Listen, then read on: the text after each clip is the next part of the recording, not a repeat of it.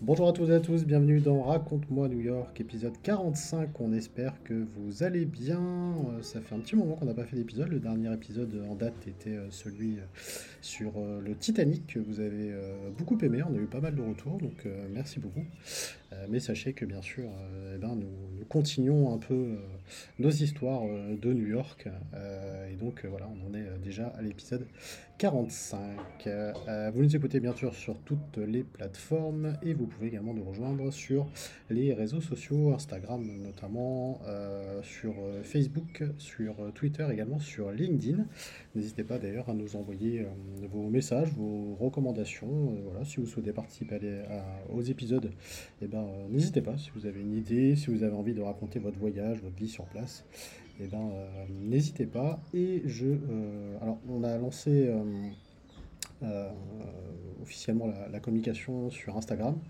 il y a quelques jours, on va faire un Insta Live. donc, Raconte-moi New York, ça sera le mardi 6 juin à 21h. Donc n'hésitez pas eh ben, à, nous, à, nous, rejoindre voilà, pour ce petit Insta Live. On en avait fait un l'année dernière. c'est quelque chose qu'on aimerait bien faire quand même de, de, temps en temps, un petit peu plus souvent d'ailleurs. Donc euh, voilà, euh, notez bien euh, cette date, mardi 6 juin 2023 à 21h pour un Insta Live spécial Raconte-moi New York.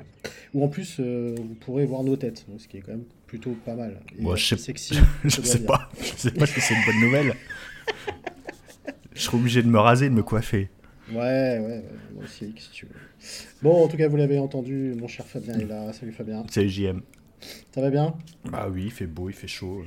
Voilà, t'as ton petit maillot de l'estac, tout va bien. Petit maillot de l'estac. Voilà, impeccable.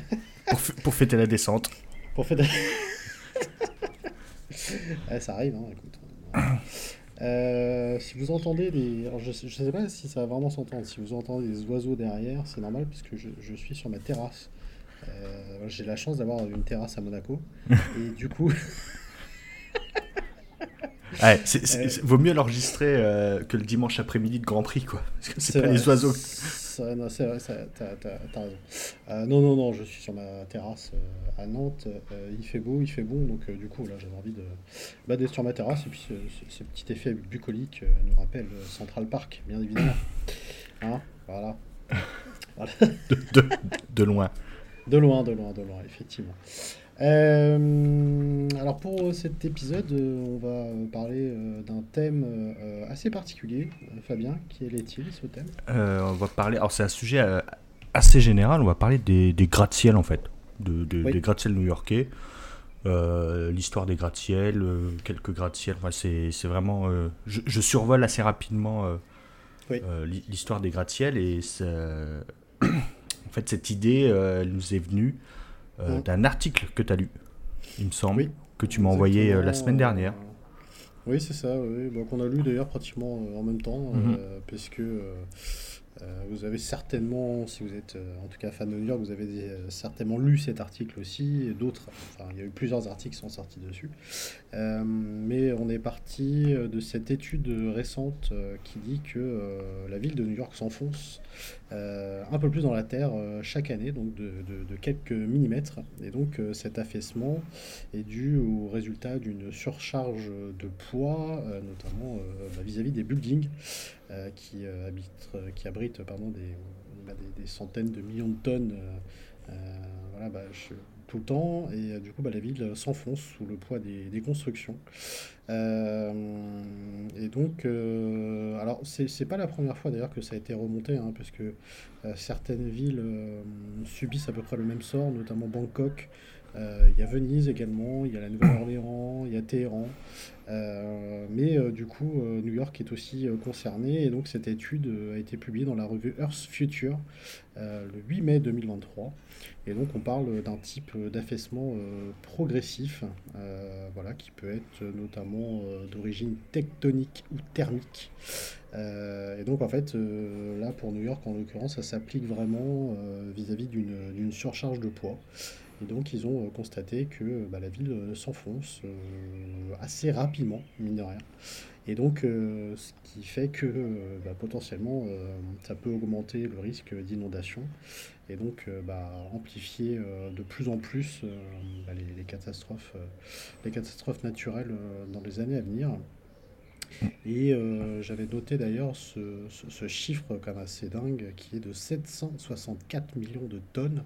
C'est la masse totale du million de, construction de bâtiments qui se trouve donc à, New York. donc, donc voilà, c'est bon, assez assez, euh, assez flippant quand même parce que euh, on n'imagine pas effectivement que la ville puisse euh, puisse s'affaisser comme ça de, plus en plus. En plus, il faut savoir que le sol à New York est très riche en, argile. et donc ça reste un sol quand même relativement fragile et notamment assez élastique. Donc c'est un sol qui vit au fur et à mesure et voilà, ça fait de plus en plus. Donc on est parti euh, de cet article-là pour vous parler euh, des buildings et, de la construction effectivement ce soir. C'est ça, c'est dépêchez-vous d'aller visiter New York avant que ça, que ça disparaisse. Mais après on nous a dit, ça fait 15-20 ans qu'on nous dit de nous dépêcher d'aller visiter Venise parce que mmh, Venise peut disparaître, mais après il y a non seulement le poids euh, ça, je savais, enfin, on ne savait pas. Moi, j'avais jamais pensé au poids euh, de l'île de Manhattan. Mais euh, avec le réchauffement climatique, il y a l'augmentation de la, enfin, il y a la montée des eaux qui, on, le rappelle pratiquement à chaque épisode, mais New York est une ville côtière, hein, c'est au bord de la mer, donc comme toutes les villes côtières, va subir la montée des eaux. il y a de plus en plus d'ouragans. Oui.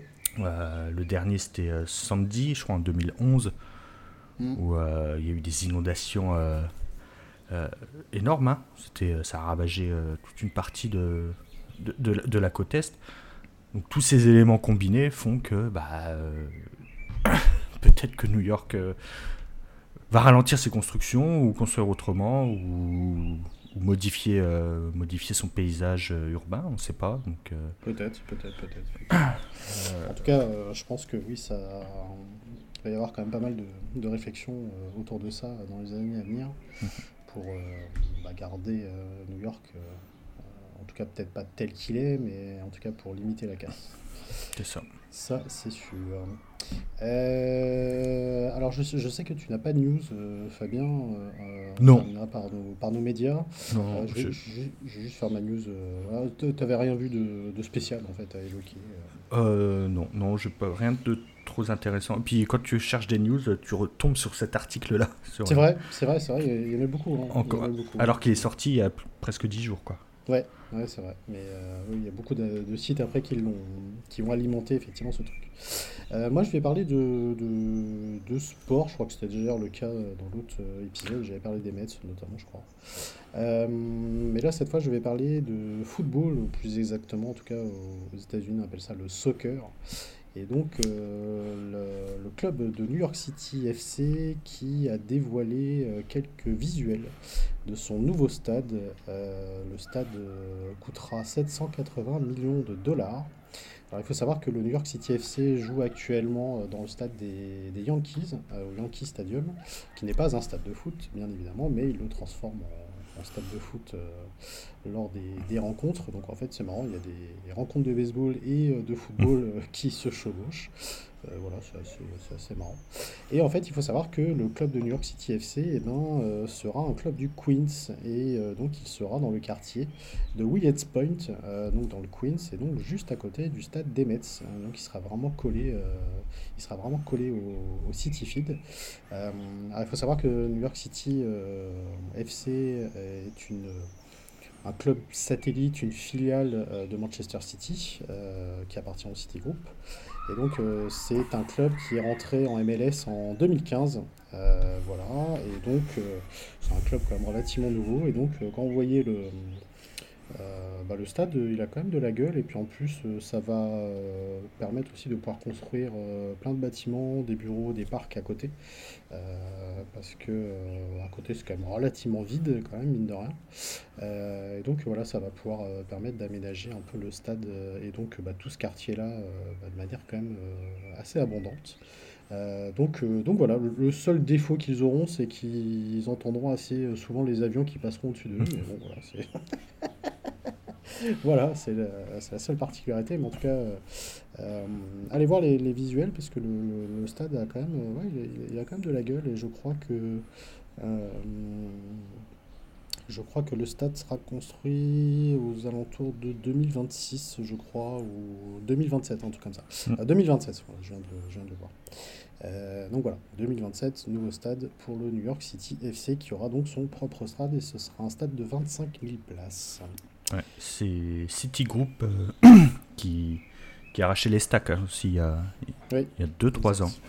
Avec, euh, alors c'est le projet hein, de Citigroup, c'est pas non plus de, de, faire des grosses machines comme Manchester City pour gagner avec des champions. Non, non, non. C'est euh, investir aussi dans le, dans le local. Donc c'est pour ça qu'ils construisent des stades, des, des, des bureaux, des, des, des restos. ils s'occupent beaucoup des infrastructures du club. Euh, ils, ont, ils, ont fait ça ici. Euh, ils le font aussi dans d'autres clubs. Hein. Ils ont Gérone en Espagne et Palerme en Italie. Oui, c'est ça. Ils ont Melbourne aussi. Melbourne. Ils, ont euh, Yokohama aussi au Japon. Mhm. Et un au Brésil, il me semble. Ouais, ils ont Mumbai aussi. ils ont Sichuan en, Chine. Montevideo, il me semble. Ouais, c'est ça. Ouais, c'est... Donc, c'est un groupe quand même assez puissant. Hein, ouais, c'est ça. Et donc c'est marrant parce que vous voyez un peu les couleurs de, du New York City euh, FC, euh, c'est les mêmes couleurs que les Manchester City, hein. c'est exactement la même chose, c'est les mêmes couleurs. Hein. Ils ont fait ça pour Melbourne aussi, le même logo quasiment. et pour trois, alors c'est plus compliqué hein, pour un club français de racheter le club et de changer le logo, mais euh, de temps en temps, il me semble que c'était pour Octobre Rose, tout le mois ils avaient un logo rond, donc qui ressemblait très ah fortement à Manchester City. Bah et, euh, avec un maillot collector. Donc, euh, de temps en temps, euh, futur gagnant de la Ligue des Champions. D'ailleurs, je suis dégoûté parce que l'année dernière, il devait venir jouer ici. Ah oui il devait y avoir un amical Estac Manchester City et qui a été annulé. Ah ils avaient dit qu'ils le feraient cette année, mais je sais pas. Avec la descente, je sais pas si. Ouais. ça va. Alors, s'ils gagnent la Ligue des Champions et qu'ils viennent, ce sera encore. Ça, ah, serait top. Hein, ça serait bien. Euh, et puis bah écoute, ils pourront peut-être faire euh, les stacks et, Nantes pourront peut-être faire une, une rencontre euh, de, de Ligue 2. hein, sait pas. ah oui, on sait pas. Hein. En tout cas, ça jouera lors du dernier match entre Auxerre et Nantes. Oula. attention, en sachant qu'Auxerre a deux points d'avance, donc à mon avis, c'est marrant. Ouais, c'est tendu. Auxerre joue sa survie aussi. Donc. Oui, aussi. aussi. Euh, donc voilà, bon allez, on arrête de parler football. parlons des gratte-ciel. Parlons des gratte-ciel, euh, parlons de New York. Euh, je le rappelle, hein, comme d'habitude, nous terminerons par nos médias à la fin de l'épisode. bah vas-y Fabien. Allez, let's go. Vas-y, vas-y. Comme on a dit, hein, je vais vraiment survoler le sujet pour ne pas rentrer dans les détails d'architecture, de parler de chaque de, chaque gratte-ciel, parce qu'il y en a énormément à New York. Alors, comme on a dit, bah, on, cherchait une idée de sujet, et puis voilà, voir que New York commence à, à s'enfoncer sous le poids de ses buildings, on s'est dit, bah, on va parler des, des, gratte-ciel. Alors, les, auditeurs qui nous suivent depuis le début, ou qui ont tout écouté récemment, hein, on a reçu des, des témoignages où les gens découvrent le podcast et, et s'enchaînent tous les épisodes. Et qui voyagent même avec nous d'ailleurs. Ouais, c'est très sympa. Grave. Franchement, ouais, merci. Euh, donc pour ceux qui nous connaissent, en fait, ils ont déjà entendu certaines parties de ce qui va suivre. Euh, nous en fait, on a déjà parlé des gratte-ciel avec les épisodes sur le Flatiron, le Chrysler ou l'Empire State Building. Mais euh, cet épisode va permettre aussi de, parler de bâtiments importants euh, qui, je pense, n'auront pas le droit à un épisode entier, car bah, déjà, nos connaissances sont limitées, et puis la documentation, elle est peu nombreuse. Et donc, de cette façon, lors de vos prochains voyages à New York, quand vous lèverez la tête, vous penserez à nous et raconterez New York à vos compagnons de voyage. Voilà, et ça, c'est classe. Voilà, c'est un témoignage de, j'ai pas le nom, qu'on a reçu euh, hier, il me semble. Oui, exact. je, vais essayer de le citer, de Florian qui nous a envoyé un petit, un petit témoignage, dire voilà, qui a découvert New York aussi grâce à nous. Alors, donc, quand on parle de gratte-ciel ou skyscraper, nous pensons quasiment tous à New York et sa skyline immensément célèbre, mais aussi très changeante à l'image de la ville. Mais New York n'est aujourd'hui que la troisième ville au monde comptant le plus de gratte-ciel derrière Dubaï et Hong Kong.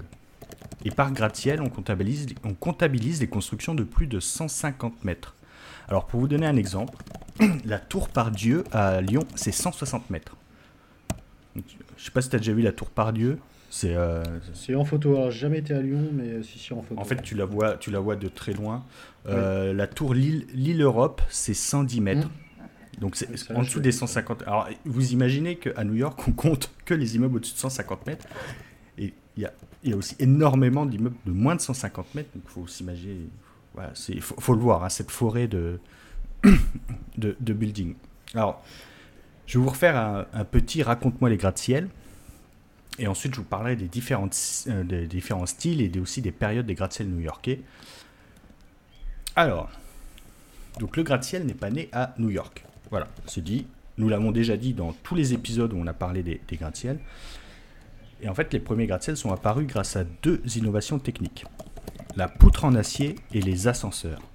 Sans structure en acier, plus vous vouliez monter haut, plus il fallait des murs très larges à la base.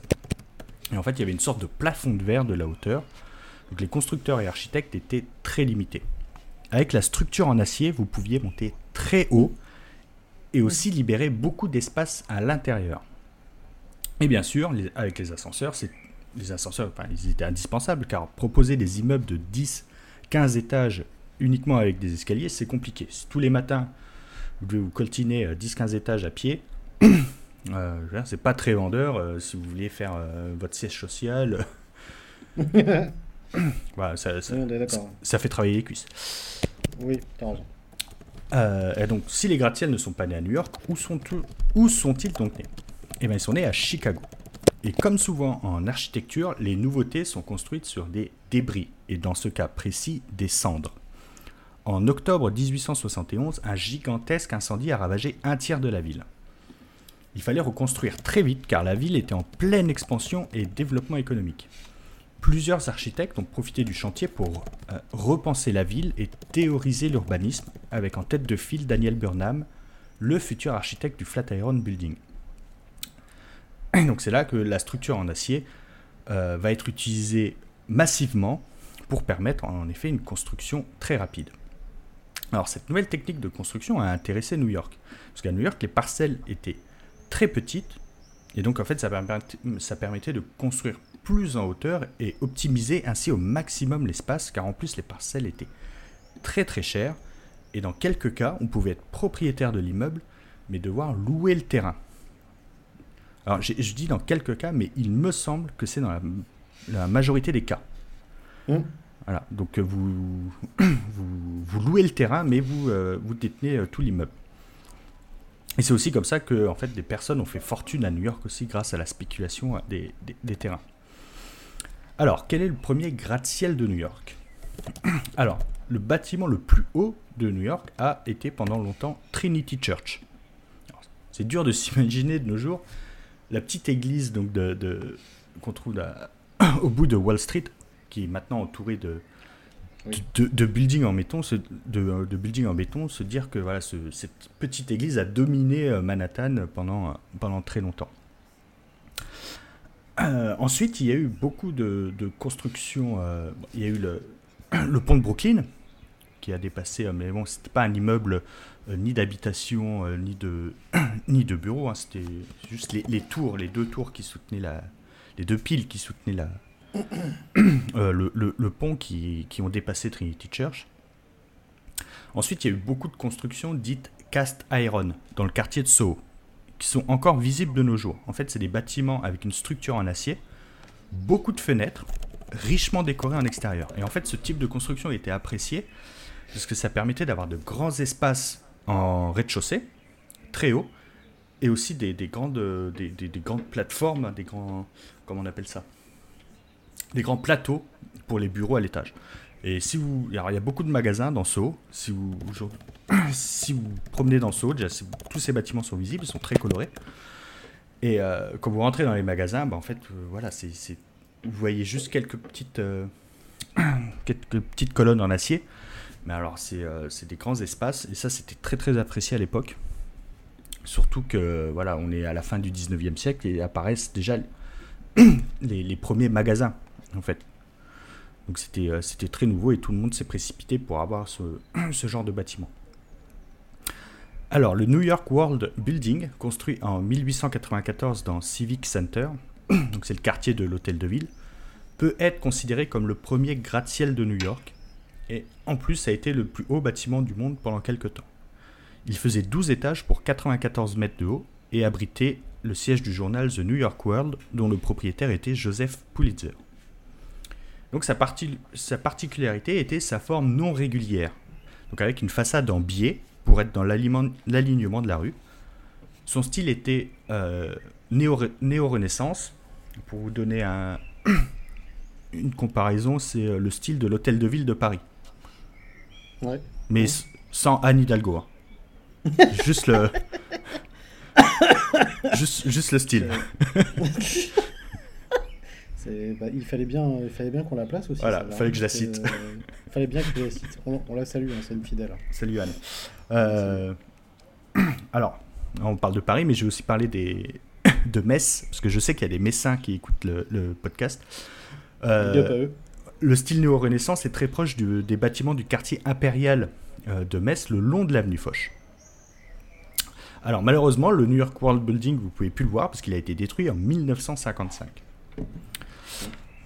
Euh, cinq ans après, euh, sur Broadway, le Manhattan Life, Insurance, de style Beaux-Arts et de 106 mètres de haut, devient le plus haut bâtiment de Manhattan, de New York, et le premier à dépasser les 100 mètres. Mais il sera également démoli, mais lui vers 1960. Donc ça, c'est les premiers euh, essais de building à, structure, à structure en acier tous situés dans, le, donc dans la pointe sud de, Manhattan. Alors à partir des années 1900, il va y avoir une première vague de gratte-ciel iconiques qui vont modifier la skyline new-yorkaise et lancer la course au plus haut bâtiment du monde. Le plus emblématique de ce début de XXe siècle, c'est le Singer Building, la célèbre marque de, de machine à coudre. Donc il est achevé en 1908 et il fut le plus haut bâtiment du monde pendant un an avec ses 205 mètres.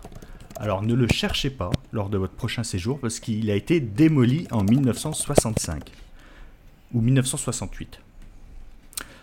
Euh, le Singer Building est aussi célèbre car sa très courte euh, aussi célèbre par sa très courte durée de vie pardon, que par sa tour recouverte d'un dôme, un exploit technique majeur pour l'époque. Alors je vous invite à aller voir par vous-même des photos, des, il y a quelques vidéos YouTube qui parlent du Singer Building. Et pour vous euh, imaginer un peu la tour, et de, ça me rappelle un peu la tour de l'horloge de la gare de Lyon. En beaucoup plus haut, évidemment, avec un, ce, dôme, euh, ce dôme à l'époque. Et donc le Singer Building était aussi dans le style Beaux-Arts. Alors jusqu'ici, je vous ai parlé que des bâtiments qui ont été détruits pour en reconstruire d'autres. Mais en 1913 est inauguré le MetLife Insurance Building sur Madison Square avec une tour horloge de 213 mètres et 50 étages, inspirée du célèbre campanile de la basilique San Marco de Venise. Alors, ce gratte-ciel existe toujours. Vous pouvez donc aller l'admirer en mangeant un burger de Shake Shack, qui est juste devant, sur Madison Square. Voilà, le, le, premier Shake Shack de New York. Et c'est sur cette place qu'on trouve également le Flatiron Building, voilà, on en avait parlé. retour sur l'épisode du Flatiron, je parle un peu de l'histoire de Madison Square. Exact. Donc le, le, campanile du MetLife Insurance Building sera avant l'Empire State Building, illuminé de différentes couleurs selon les événements et l'actualité. Et juste à sa gauche, si vous êtes sur Madison Square, vous regardez le MetLife Building, juste à gauche, euh, vous pouvez encore voir le MetLife Insurance North Building, parce qu'il se trouve au nord, qui est un projet avorté d'une tour de 100 étages, qui devait à peu près euh, être à 400, 450, 500 mètres de haut. Mais le projet a été abandonné à un tiers de son projet final pendant la Grande Dépression de en 1933. Donc vous pouvez voir qu'en fait c'est un bâtiment, euh, une sorte de tour de Babel, un bâtiment un peu en, pyramide, et ça se finit par un, plat, un toit tout plat. Et voilà. Et il faut s'imaginer que ça c'est un tiers du, du, du, projet final. Alors il y a très peu de plans. Euh, si vous tapez sur Google euh, MetLife North Building, je crois qu'il y a un plan dessiné au crayon de ce que devait donner la tour. Euh, c'était une sorte un peu, comme tour de Babel en spirale. Euh, comme quoi elle existe? Voilà. Le... on ne sait, pas si c'est le projet, si c'est le projet final ou etc. Mais en fait, il, il en reste rien. Euh, en 1913 est inauguré mon chouchou, le Woolworth Building. Ah c'est vrai que tu l'aimes bien celui-là. Je l'aime bien. J'ai dit que l'Empire c'était mon chouchou.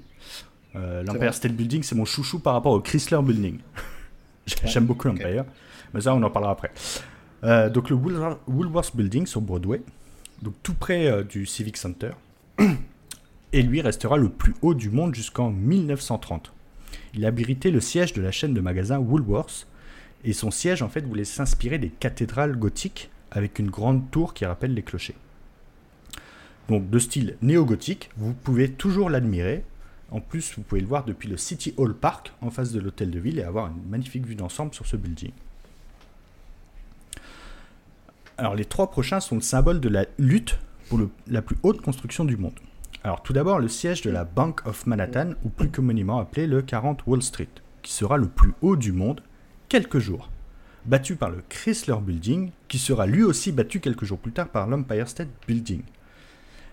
Alors ces trois bâtiments, ils sont marquent une rupture dans le style, passant en fait d'un style beaux-arts à l'art déco.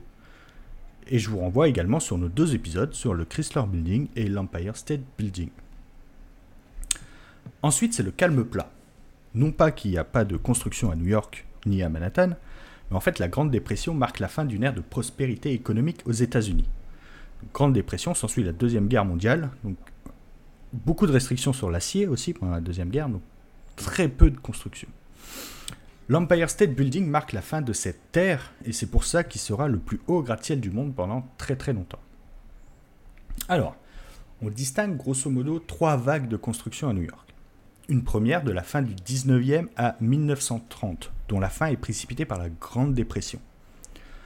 Une vague de 1960 à 1980, qui correspond euh, aux 30, Glorieuses, et qui est marquée euh, par le, choc pétrolier, le deuxième choc pétrolier. Et en, fait, il y, a une légende à, New York qui dit que euh, à chaque fois que le, le, plus haut bâtiment du monde est inauguré, il y a une crise économique. Il y a eu l'Empire State Building, ensuite il y a eu le World Trade Center en 1971, euh, qui a marqué une crise économique. Et après cette période-là, il n'y a pas de, euh, de gratte-ciel euh, importants qui sont construits. Et enfin, il y a une troisième vague, et en fait, nous sommes en plein dans la troisième vague. La, troisième vague de construction de, gratte-ciel à New York, c'est actuellement.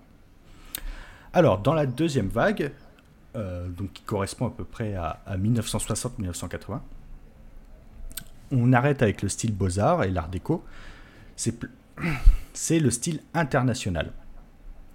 Ou le style euh, international, ou le style euh, nouveau formalisme. Avec comme pièce maîtresse le World Trade Center et ses deux tours jumelles qui domineront Manhattan, tout New York et même le New Jersey pendant presque 30 ans jusqu'au terrible attentat du 11 septembre 2001. Mais vous pouvez également voir à New York le siège de l'ONU, l'ancien Panam Building qui aujourd'hui c'est le MetLife Building tout au, mm. tout au bout de euh, Park Avenue. En dessous de Grande Centrale. C'est ça. Alors, ces caractéristiques sont l'utilisation massive du verre. En fait, c'est des, des, surfaces euh, très planes en verre et des blocs. En fait, c'est des blocs monolithiques. C'est voilà, c'est un carré, euh, un rectangle, un, cube posé comme ça. Ça, c'est le. Je, je schématise euh, très grossièrement hein, pour, présenter Le, style international. en fait, il s'inspire beaucoup du Bauhaus et des travaux du Corbusier. Voilà. Et donc, j'ai dit. grand architecte français. Voilà. Si vous voulez avoir un aperçu de Le Corbusier, bah, vous pouvez Regardez euh, la cité radieuse à Marseille. Euh, voilà, c'est le Corbusier. Vous avez également, on a une cité radieuse ici à, Nantes, euh, qui a arrosé plus exactement. voilà, vous pourrez au moins avoir un aperçu de ce qu'était le, Corbusier. Et pour les Lorrains, il y a une cité radieuse à Jarny également. Ah, voilà. C'est la copie conforme de celle de Marseille. bah, voilà. Donc je parlais de la troisième vague nous sommes en plein, en plein dans la troisième vague. Alors il y a eu le, le One World Trade Center en 2014, Central Park Tower en 2021, Steinway Tower en 2022, One Vanderbilt en 2021, 432 Park Avenue 2015, le 30 Hudson Yards en 2019. Et là, je vous ai cité en fait les six plus hauts tours de New York actuellement. Et toutes ont été inaugurées dans les dix dernières années. Donc en fait, ça peut être c'est sûrement, bah, c'est la vague la plus prolifique dans l'histoire des, des gratte-ciel à New York. C'est vrai qu'il y en a eu pas mal en peu de temps. Ouais, on a, on a souvent parlé justement. Pas de 10 ans, euh, ouais, c'est vrai que. Et euh, je crois que c'est le One Vanderbilt et le Hudson Yards où il y a des plateformes, euh, des nouvelles plateformes d'observation. Alors, je vous ai parlé du style Beaux-Arts pour les premiers gratte-ciel et je vais m'attarder un peu dessus. Je vais faire un tout petit point architectural. Alors en fait, c'est très difficile de définir une date de début et une date de fin d'un style. Surtout pendant que pendant une période de l'histoire, en fait, plusieurs styles peuvent se croiser. Par exemple, dans les années 30, vous avez des constructions de style Beaux-Arts, de l'Art déco, comme l'Empire State Building ou le Chrysler Building, et le début du style international, parce que le Corbusier, euh, c'est les années 30. Ouais. En fait, le style Beaux-Arts, il s'est surtout développé aux États-Unis à partir des années 1860. Alors, des petits exemples Grand Central Station ou Carnegie, Hall, euh, c'est le style Beaux-Arts. En France, on parle plus facilement de style Napoléon III. En Angleterre, on parle d'architecture victorienne. Alors, c'est pas un style avec des codes très définis. Il y a beaucoup d'emprunts à l'antique et au style précédent. Alors on va parler de néoclassicisme, de néo-byzantin, par exemple avec la, la basilique du Sacré-Cœur à Montmartre, euh, Greek Revival, euh, on parle même de euh, néo-Tudor en, Angleterre.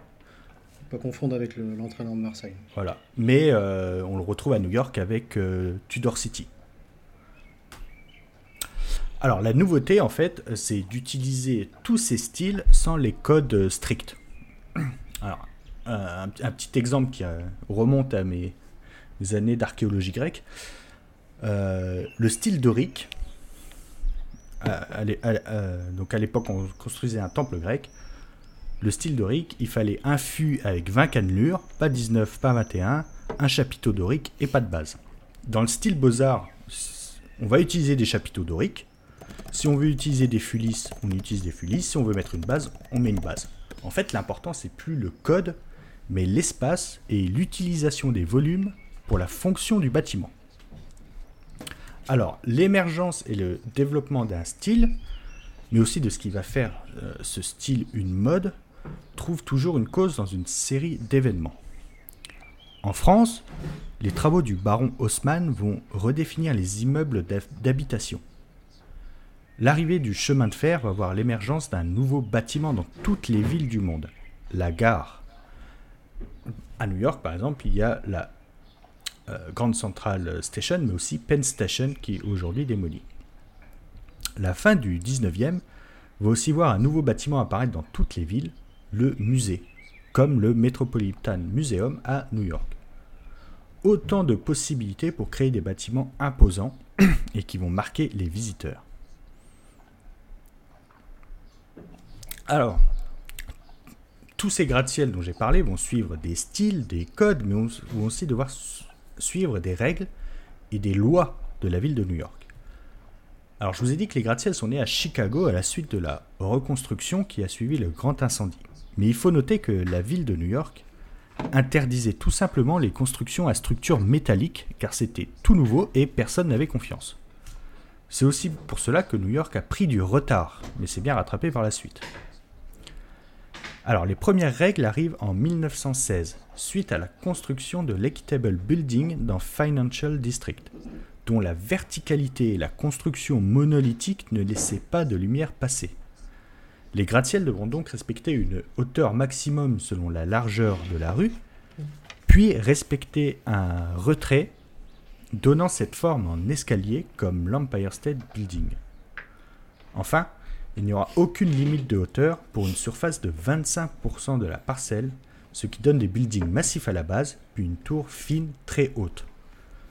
Cette loi de 1916 sera remplacée en 1960 où on verra le retour des gratte-ciels monolithiques comme le World Trade Center, mais il y aura une limite de hauteur, sauf si les bâtiments adjacents cèdent leurs droits de hauteur. Donc en fait, à partir de 1960, on imagine, euh, on imagine une parcelle et un volume euh, infini au-dessus que euh, que le constructeur en fait peut racheter euh, à son voisin pour l'additionner au volume de son bâtiment pour ensuite créer une, une structure très haute. Mais en fait, si les bâtiments voisins cèdent, ils ne pourront plus eux construire plus haut. Donc c'est pour éviter de se retrouver avec une forêt de, de buildings très très hauts.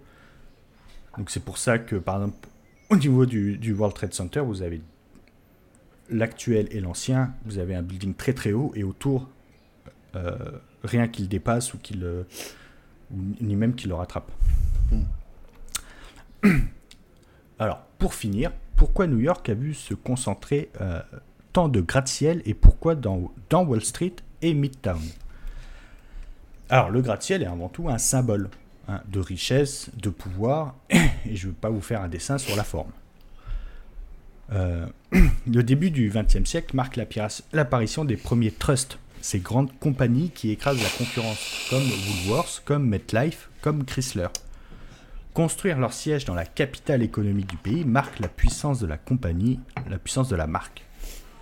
Alors de nos jours, les derniers gratte-ciel marquent plutôt l'ultra-richesse des particuliers. Parce qu'en fait, les, dix, euh, les six euh, buildings que je vous ai cités, qui, ont été construits euh, ces dix dernières années, c'est pas des sièges de compagnie, c'est pas des immeubles de bureaux, mais c'est des immeubles d'habitation. En fait, avec des lofts et des penthouses à des prix toujours plus, plus élevés. Je crois le dernier, il s'est vendu 250 millions de dollars. Ah, c'est assez abordable quoi. Voilà. Ah, nous, avec la cagnotte qu'on a réunie, on peut. On peut, hein. on peut s'en prendre un à chacun. Oui, c'est vrai. Alors, pour ce qui est de la concentration des gratte-ciels dans Manhattan, la raison, elle est souterraine. Euh, sous Manhattan, et c'est un peu plus marqué sous Financial District et sous Midtown, même, et même en surface, à Central Park, en fait, se trouve une couche très résistante de schiste et de quartz. Alors, pourquoi je dis Central Park? Parce que Central Park, vous pouvez voir des gros rochers. Et en fait, ces, rochers, c'est euh, ce mélange de schiste et de quartz qui fait que c'est une, une roche très très très très solide, très très dur. Et donc, euh, euh, à Financial District et à Midtown, en fait, cette couche, elle est plus proche de la surface. Donc, en fait, ça permet de construire des fondations moins profondes. Donc, ce fut le cas, par exemple, pour l'Empire State Building, où lors des travaux de fondation, la découverte de cette couche très résistante a fait économiser plusieurs mètres de fondation. Donc tu as dit, il y a une couche, euh, il y a une couche d'argile qui peut se trouver euh, encore en plus en dessous, plus profondément. C'est ça le problème qui est en train de se poser. Et c'est pour ça que ça donne cette, ce style si particulier de la skyline avec, euh, on peut voir Wall Street avec des buildings très hauts, puis rien, et ensuite une deuxième bosse avec l'Empire, le Chrysler et tous ces derniers buildings que je vous ai cités qui ont été construits récemment. Euh, qu'on peut voir de très très loin, euh, même de l'aéroport. Oui, c'est vrai que si on regarde la skyline euh, devant nous avec le Walmart Art Center sur la gauche, Central Bar sur la droite. Effectivement, tu remarques euh, qu'il y a beaucoup de choses tout à gauche. C'est ça. Il n'y a pas grand chose au milieu. Après, ça reprend à droite. Et puis après, euh, heureux, calme, plat euh, sur, tout le, sur tout le côté. C'est ça. Mais il y a aussi, euh, bon, il n'y a pas que des raisons géologiques, hein. il y a aussi des raisons euh, développement euh, bah, de comment la ville s'est développée, Mm. comment la ville a été, a, été dessinée. Tout au nord de Canal Street, ça a très vite été des, des- des habitations. Euh, et euh, le quartier de Midtown s'est développé, euh, s'est développé un peu plus tard. Et c'est aussi cette fuite en fait vers, vers, vers le nord que les plus riches ont eu, qui ont fait que, le, que Manhattan s'est développé en hauteur, mais aussi en verticalité. Oui, c'est sur le développement de la ville aussi. hein. C'est ça. C'est euh, Bah, si tu prends euh, l'exemple de, de Paris, par exemple, euh, les plus hauts buildings que tu vois, c'est la Défense.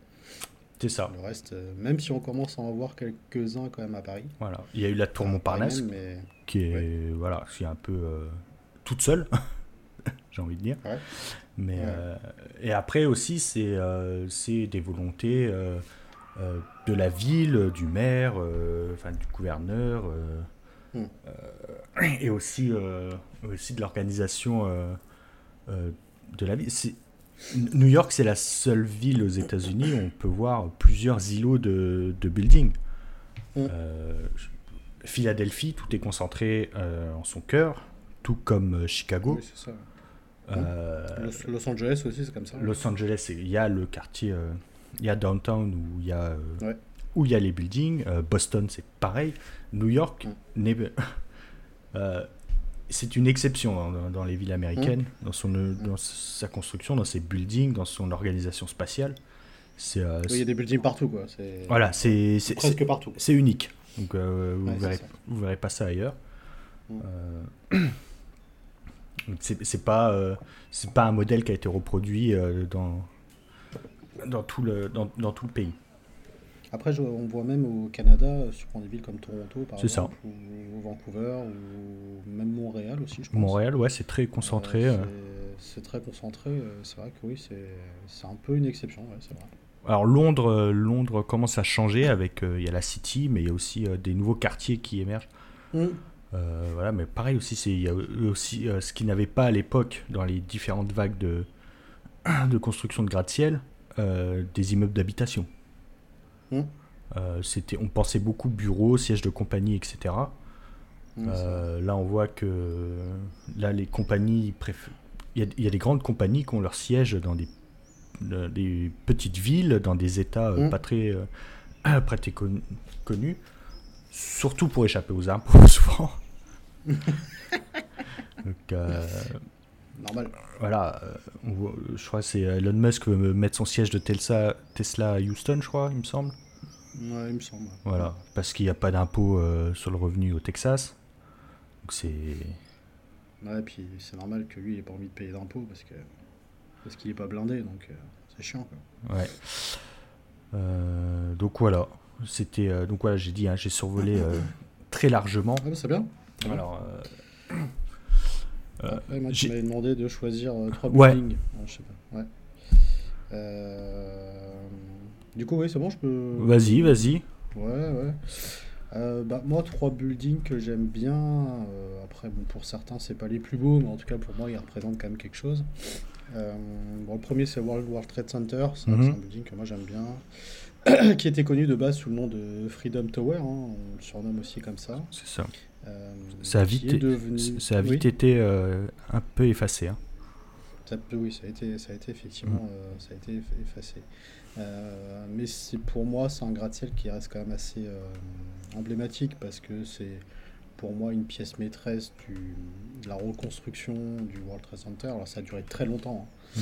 Euh, ce building, euh, il a été construit en- en- en- pendant de nombreuses années.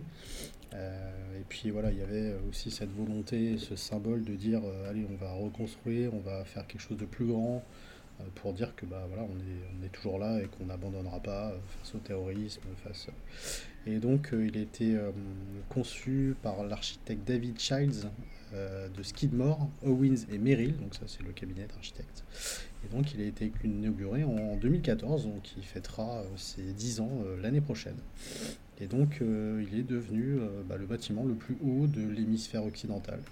Et euh, il fait 541 mètres. Et donc, cette hauteur, elle fait référence à l'année de la déclaration d'indépendance des États-Unis, puisque en, pied, on est sur 1776. Et donc moi je trouve que c'est un gratte-ciel du coup qui, est, qui a un design assez élégant, qui est moderne et qui lui effectivement est composé d'une structure en acier et en verre. Euh, donc ça t'en as parlé hein, mhm. tout à l'heure.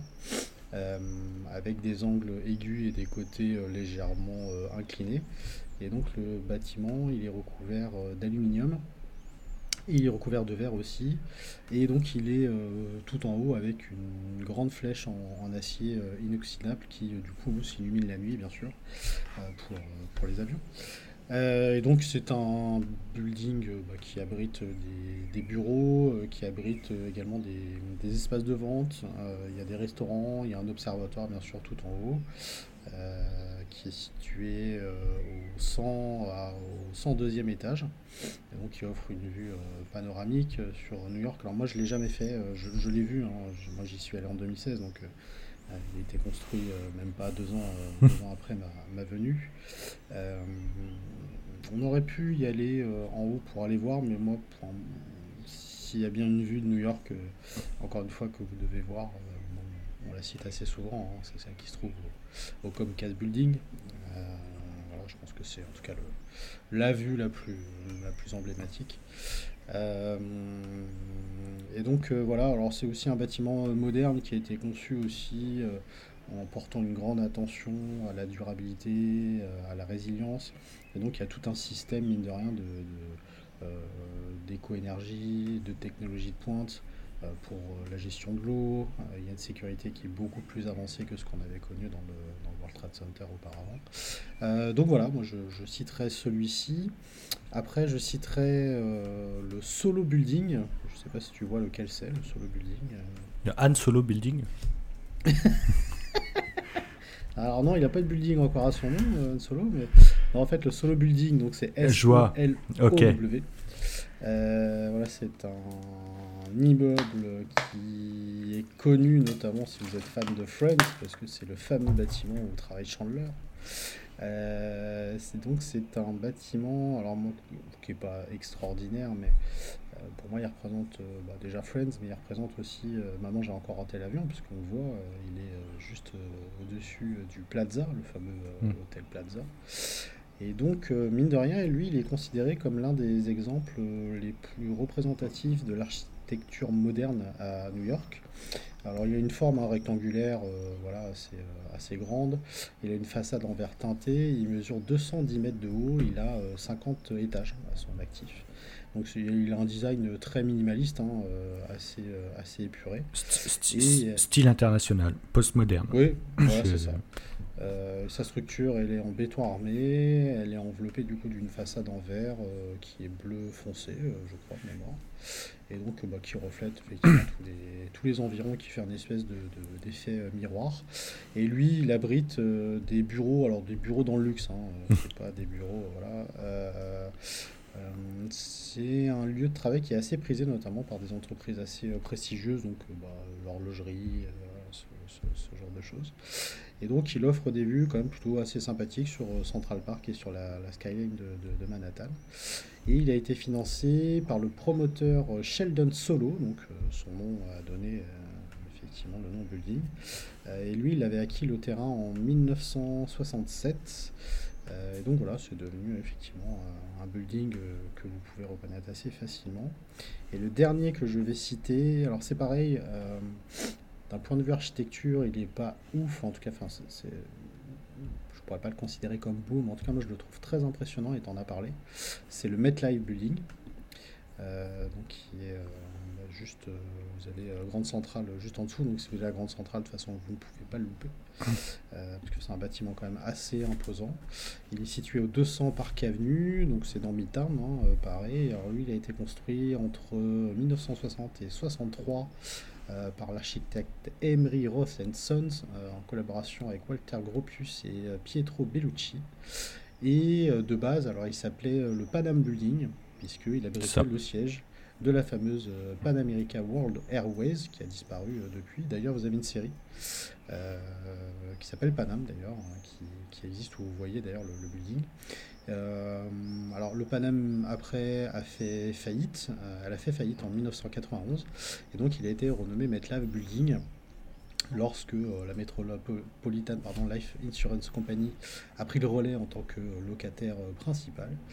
Et donc, bah, il est vraiment euh, situé juste à côté de la gare de, Grande Centrale et ça fait un repère, mine de rien, assez majeur dans, le paysage de, Manhattan, puisque quand vous le voyez, eh ben, vous savez qu'il y a Grande Centrale en dessous. Alors lui, il fait 246 mètres et il compte 59 étages. Et il est quand même assez caractéristique euh, de son époque, puisque pareil, hein, une apparence assez moderne avec l'utilisation d'aluminium, de béton, de verre.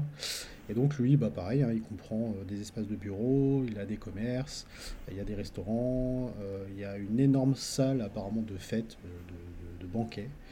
et le bâtiment, il est relié à la gare Grande Centrale par des passages souterrains, donc qui offrent une grande communauté pour les résidents de New York qui travaillent et qui, pourquoi pas aussi, visitent le, bâtiment. Et donc c'est un bâtiment qui est assez euh, imposant et qu'on euh, reconnaît quand même assez, euh, assez facilement, qui a été modélisé notamment dans pas mal de jeux, je pense à GTA. GTA, ouais. Metal, Get, le... Ouais, je sais plus comment il s'appelle le building dedans. Metal Life, Get a Life ouais, building. Ouais, c'est ça, Get a Life. Ouais, donc voilà, c'est un bâtiment moi que je trouve quand même assez, ouais, assez, assez impressionnant. Et il y avait une plateforme pour hélicoptère. Oui, exact. parce que en fait, la Panam proposait, euh, tu, tu, prenais ton billet d'avion euh, pour, euh, pour, JFK et tu partais en fait du, du Panam Building. L'hélicoptère t'amenait à l'aéroport directement. Alors c'était pas pour tout le monde, hein, le petit voyage en hélico. Non, non, non, non, c'est clair. Et en fait, il y, a eu un accident, je crois, au tout début. il y a eu plusieurs morts. Hein. L'hélicoptère s'est craché sur la, sur la plateforme. Et euh, depuis, euh, c'est depuis en fait que les, hélicoptères ne peuvent plus, enfin les hélicoptères euh, de, civils, en fait, ne peuvent mhm. plus ne, ne, peuvent plus survoler Manhattan parce qu'en fait il y, a des, il y a des courants avec tous les buildings, il y a des courants ascendants, descendants assez violents. Mhm. qui, en fait, c'est très compliqué pour les hélicoptères de, de, de survoler Manhattan. Alors les, les petits tours en hélicoptère restent au-dessus de l'eau. Mhm. Euh, mais euh, c'est très compliqué de, survoler euh, Manhattan en hélicoptère. Donc c'est depuis cet accident hein, que, que, ça a été décidé. Et d'ailleurs, c'est marrant que tu, parles de ça parce qu'il y, a quelques années, alors j'ai oublié son nom, je vais essayer de, le retrouver. C'était un, joueur de baseball qui s'était écrasé à New York dans un avion il a percuté un immeuble. Euh, voilà, j'ai retrouvé, c'est Corey Lidl. Et c'est un joueur qui a qui était joueur des, Yankees d'ailleurs, il a joué aux Mets euh, aussi, mais il a fini sa carrière euh, prématurément aux, Yankees et donc il avait c'était un, monomoteur, c'était un tout petit avion hein, et donc il a, il a, percuté un immeuble du, de l'Upper East Side.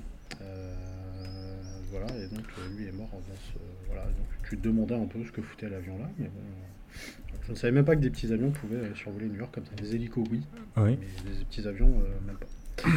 Euh, juste pour faire un petit clin d'œil sur la série Panam, alors c'est pas une série qui a marché puisqu'elle a été annulée au bout d'une saison, mais dedans notamment vous retrouvez euh, Christina Ricci, dedans, qui est l'héroïne principale, et vous avez Marco Robbie également qui joue, euh, mm. qui joue dedans. Euh, c'est une série en 14 épisodes euh, qui a été annulée très vite parce que c'est une série qui n'a pas marché. Mais en tout cas, si vous pouvez la regarder, le peu d'épisodes qu'il y a, en tout cas, moi j'ai trouvé ça plutôt, plutôt sympa. J'avais dit que je la tenterais. J'essaierai. D'ailleurs, je dis, je crois que la série a tellement pas marché qu'à la fin, ils ont offert les épisodes sur iTunes, je crois. ah, bien.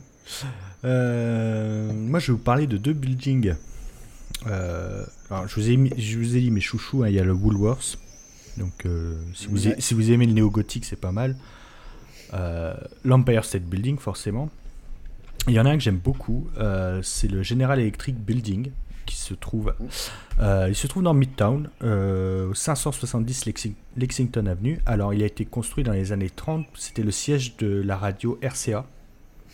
Ah euh, puis euh, le, siège est, parti au, Rockefeller et c'est l'entreprise General Electric qui a, qui a investi les lieux. Alors c'est c'est vraiment le, building typique des années 30 Art déco avec euh, vraiment cette, une, grosse base et puis à un moment, donc c'est cette élévation un peu en escalier et ensuite la grande tour. Et en fait, la particularité, c'est que, euh, vous pouvez pas le voir hein, tout en bas, faut aller voir les photos. C'est que le sommet de la tour, en fait, est, décoré avec des sortes d'éclairs qui, euh, à l'époque du RCA, symbolisaient les ondes radio. Et ensuite, vu que c'est la General Electric qui a repris, qui symbolise, euh, les, ben, en fait, les éclairs euh, d'électricité. Alors, il y a aussi pas mal de décorations euh, en bas avec le, logo de General Electric avec le G et le E, qui est devenu. Enfin, c'est toujours le même logo depuis, depuis des années et des années, voire même presque un siècle. Alors je, je sais, je sais plus euh, si c'est libre, mais euh, voilà, les halls, le hall d'entrée est magnifique, hein, c'est, de l'art déco. Mmh, mmh. Euh, il y a toujours des, petits détails qui rappellent ou l'électricité ou les ondes radio. C'est, voilà, c'est, assez sympa et c'est dans un quartier pas très pas très visité, hein, ce, ce, coin, Lexington Avenue. c'est moi j'étais tombé dessus par hasard, mais c'est voilà, si, vous allez à la Grande Centrale, c'est un peu plus au nord. Voilà. Donc euh, marcher un petit peu plus au nord, comme moi, moi j'étais tombé dessus par hasard, je le connaissais pas du tout. Euh, voilà, j'ai beaucoup aimé. Et il y en a un autre que j'aime bien, c'est le McGraw Hill Building. pareil, c'est de l'art déco, 1930. il est alors sa particularité, c'est que euh, la façade est faite en céramique euh, bleu et vert. Donc en fait, on a l'impression que c'est un peu comme la Statue de la Liberté, que c'est l'oxydation qui l'a rendu comme ça, mais en fait c'est de la céramique. Euh, et je vous ai parlé du chevauchement de style. et en fait, cet immeuble marque le chevauchement entre le style international et l'art déco, parce qu'en fait, il a une grande surface, en fait, il y a énormément de fenêtres vous avez des bandes de céramique et des grandes bandes de, de, fenêtres. Donc euh, on peut penser que c'est un immeuble moderne, on va dire des années 60-70, mais en fait c'est un immeuble des années 30. Euh, voilà, il se trouve sur la 42e rue. Donc c'est prolongement si vous êtes tout au sud de Times Square. Fuyez Times Square, partez vers l'ouest et vous verrez le McGraw Building euh, alors, il y a plusieurs McGraw Hill Building à New York, dont un mhm. sur euh, l'Avenue of euh, America. Et donc, c'est le nouveau. Alors, ne, voilà, ne pas confondre. le nouveau McGraw est juste derrière le Comcast Building, sur Avenue of America. Et vous, je ne sais pas si vous voyez, vous avez quatre buildings quasiment identiques Et on le voit dans Armageddon, en fait, quand il y a, y a une météorite qui traverse les quatre. et ben l'avant-dernier, euh, c'est le Macro Building. Donc, en fait, c'est pas quatre sièges identiques de société, hein, c'est vraiment quatre sièges euh, bien, bien différents. Mais voilà, c'est des buildings qui se ressemblent. Euh, voilà, Ceux-là n'ont pas trop d'intérêt architecturaux. Allez voir l'original, il est, il, est vraiment bien. Et puis bah, là, on en a choisi que deux chacun, mais il y en a énormément. Euh, oui, il y en a, ah oui, carrément. Bah, bah, si, on devait, si, on devait, faire un épisode entier là-dessus. Euh, c'est pour ça que j'ai dit que c'était un épisode où on survolait rapidement. C'est ça, exactement. en tout cas, on espère que ça vous aura donné un, bon mm. aperçu, euh, effectivement, des, des buildings et donc de, la construction générale, tout en partant du constat, effectivement, qu'on a dit en début d'épisode, sur eh ben, le, le, fait que New York s'affaisse de plus en plus. Euh, d'ailleurs, tu parlais de RCA euh, tout à l'heure. RCA, mhm. effectivement, c'est la Radio Corporation of America. et donc c'est une effectivement c'est une ancienne radio qui a disparu en 86 mais c'est aussi un label de musique. ça. RCA Records. qui a été créé donc en 29 par General Electric, qui appartient maintenant à Sony Music, qui ça existe toujours. Et donc à l'époque, ça avait signé quand même des, des, gens quand même assez prestigieux, hein, comme Elvis Presley notamment. Un, petit, un petit chanteur un petit chanteur, pas grand chose, un petit chanteur qui n'a pas fait grand chose. Euh, c'était aussi un label connu aussi dans le jazz, notamment avec euh, Duke Ellington euh, aussi. Pareil, un petit. oui, un petit mec aussi, pas grand chose. et puis après, voilà, ça a signé des gens pas très connus, notamment Diana Ross, David Bowie, Rhythmix notamment. Et puis là, vous avez ceux qui sont sur RCA, vous avez les Strokes, vous avez euh, Miley Cyrus, vous avez euh, même euh, Orelsan chez nous et chez RCA, euh, le groupe anglais Casabian également. Il y a les Foo Fighters aussi, si je dis pas de bêtises, il y, en a, y en a quand même pas mal. Je me demande s'il n'y a pas les Beastie Boys. De, possible. De tête. Possible, possible. En fait, c'est le, le, le, logo sur les, les, boîtes de CD qui me. Oui, exact. Ouais. Qui oui, le logo est très reconnaissable. Une police euh, en gras, euh, très gras. Et d'ailleurs, le, le, logo, euh, vous avez ce logo-là qui est en rouge. Et puis, je crois que le logo, il l'avait stylisé aussi avec un chien, avec un, un tourne-disque à l'ancienne, là, comment ça hmm. s'appelle Avec gros haut-parleur, là, doré. Merde, je sais plus comment ça s'appelle. Bref, gramophone. Voilà, gramophone, voilà, c'est ça. donc voilà, c'est effectivement une institution de RCA. Et d'ailleurs, pour la petite histoire, RCA a donné son nom aux prises RCA. Ah, je savais pas. Voilà, les prises RCA. Euh, donc, euh, si vous entendez les prises RCA, c'est les fameuses prises euh, rouges, noires ou blanches. D'ailleurs, ça, ça, dépend des câbles que vous achetez. Pour l'audio, bah voilà, c'est. Voilà. D'accord. ça les prises RCA, donc ça vient de là. C'est. On fait Raconte-moi New York et c'est pas sorcier en même temps. Voilà. c'est la petite, euh, la petite euh, minute culture en plus. Quoi. Voilà, voilà tout simplement. Euh, merci Fabien en tout cas pour ce tour de raison des, buildings. Très intéressant. Nous allons terminer par nos recos médias. Alors, tu vas nous parler, toi, des Sopranos, c'est ça? C'est ça, parce que j'ai pris le petit pass sur Prime. Alors, j'avais pris le pass Paramount.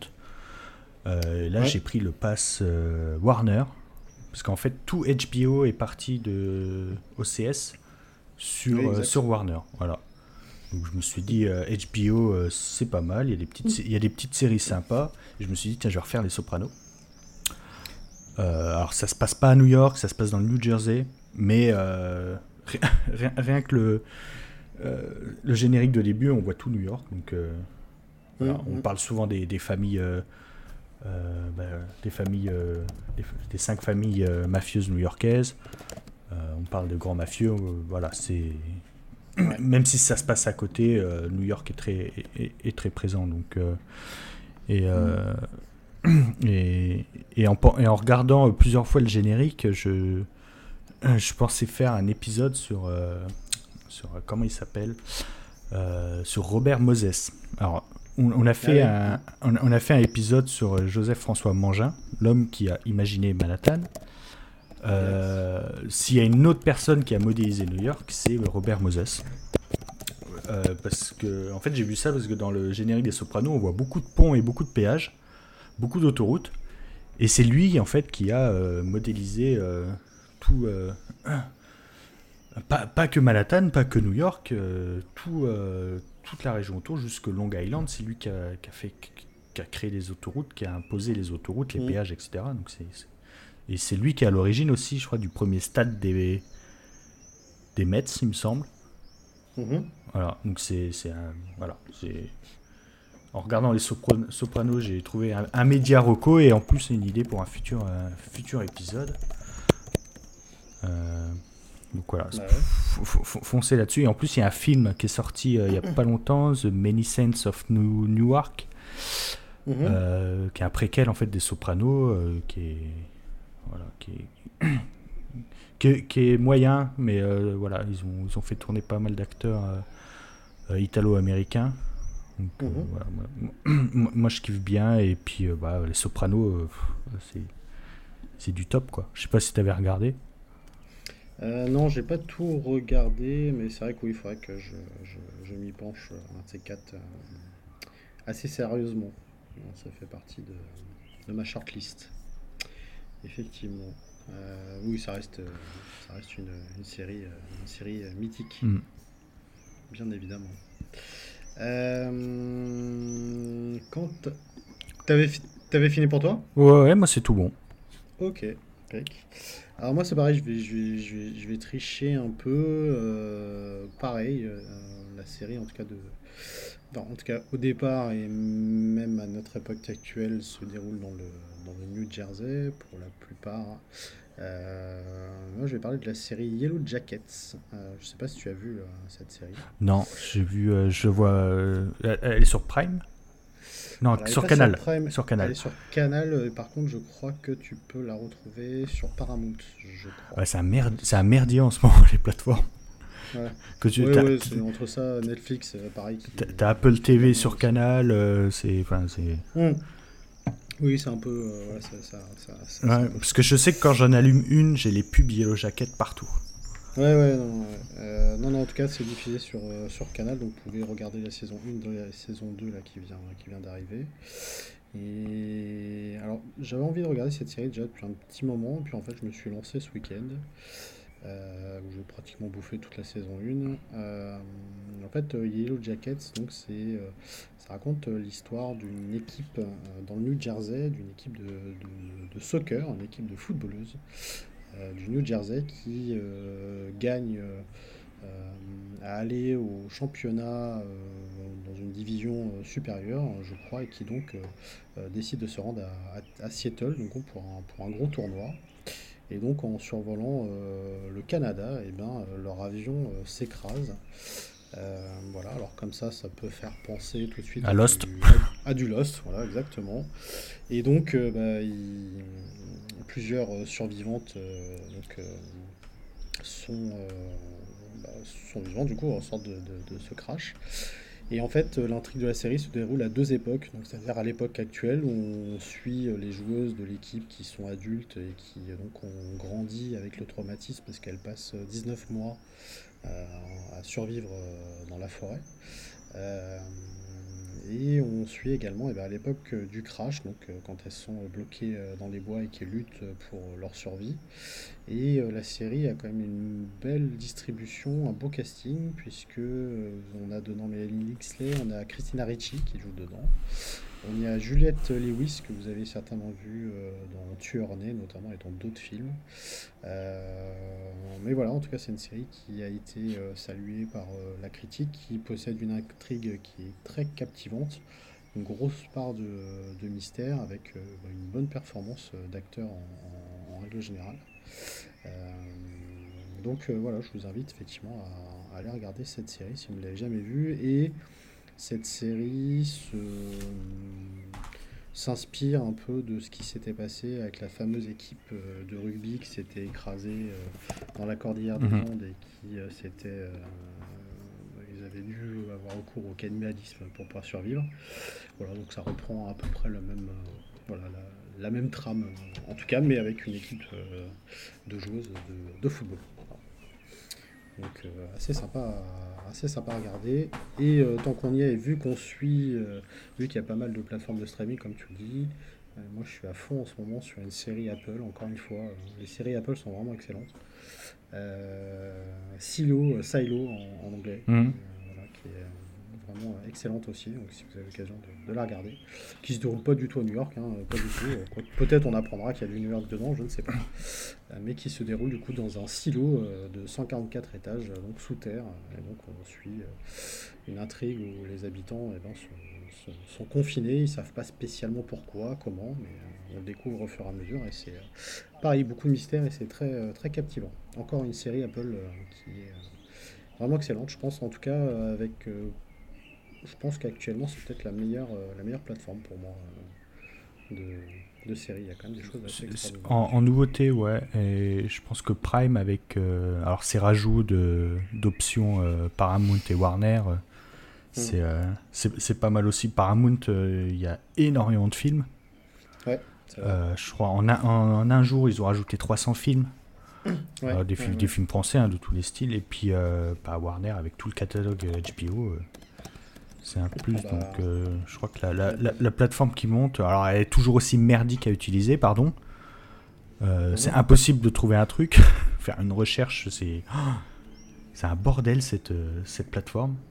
C'est pas faux. Mais je crois que c'est celle, voilà, si vous prenez les options, bon, bah, ça fait un certain coût, hein, mais. Ouais. vous, vrai que... vous avez énormément de choses. Comparé à Netflix, qui maintenant empêche le partage des comptes et en train de se griller de plus en plus. Euh, Netflix, j'utilise que pour regarder The Office. ouais, et puis moi, j'avoue que je le garde pour les enfants, c'est tout. Parce que sinon, euh, le reste, euh, j'avoue que je ne regarde plus du tout. voilà, et bah écoutez, en tout cas, on touche à la fin de cet épisode. On espère que ça vous aura plu. On espère que vous aurez appris encore une fois plein de choses. Merci pour vos nombreux retours. voilà, merci beaucoup, Fabien, pour de rien. Nous raconté encore les buildings comme il, comme il se doit. J'adore. Bah ouais, nous aussi on adore. Hein. C'est notre truc, quoi. C'est notre passion. Et euh, n'oubliez pas que euh, nous ferons donc un Insta Live euh, donc sur Instagram, bien sûr, le mardi 6 juin 2023 à 21h. Ne loupez ça, pas ça, parce que vous pouvez bah, venir discuter avec nous de New York voilà, euh, bah, de notre passion euh, commune. Donc euh, c'est un petit rendez-vous qui s'annonce quand même plutôt sympa qu'on avait fait l'année dernière. Vous pouvez aussi envoyer vos questions à l'avance hein, si vous ne pouvez pas vous connecter. Vous nous écrivez et puis voilà. Exactement. Donc bah, n'hésitez pas à nous, à nous rejoindre et puis bah, de toute façon il sera disponible après en, replay, je pense, sur, sur Instagram. D'ailleurs je crois que le premier est toujours disponible. Ouais ouais. toujours, toujours dans les réels. Voilà, vous pouvez aller le, regarder. Et puis bah, cette fois, je pense qu'on aura un peu plus de monde parce que bah, le dernier qu'on a fait, c'était il y a un an. Donc hmm. maintenant, la communauté a bien, bien grandi. Euh, voilà, merci beaucoup en tout cas pour votre fidélité. On se retrouve donc pour un prochain épisode. Euh, d'ici là, ben, portez-vous bien et puis euh, bah, écoutez, à, très bientôt. Ciao, ciao. Salut à toutes et à tous.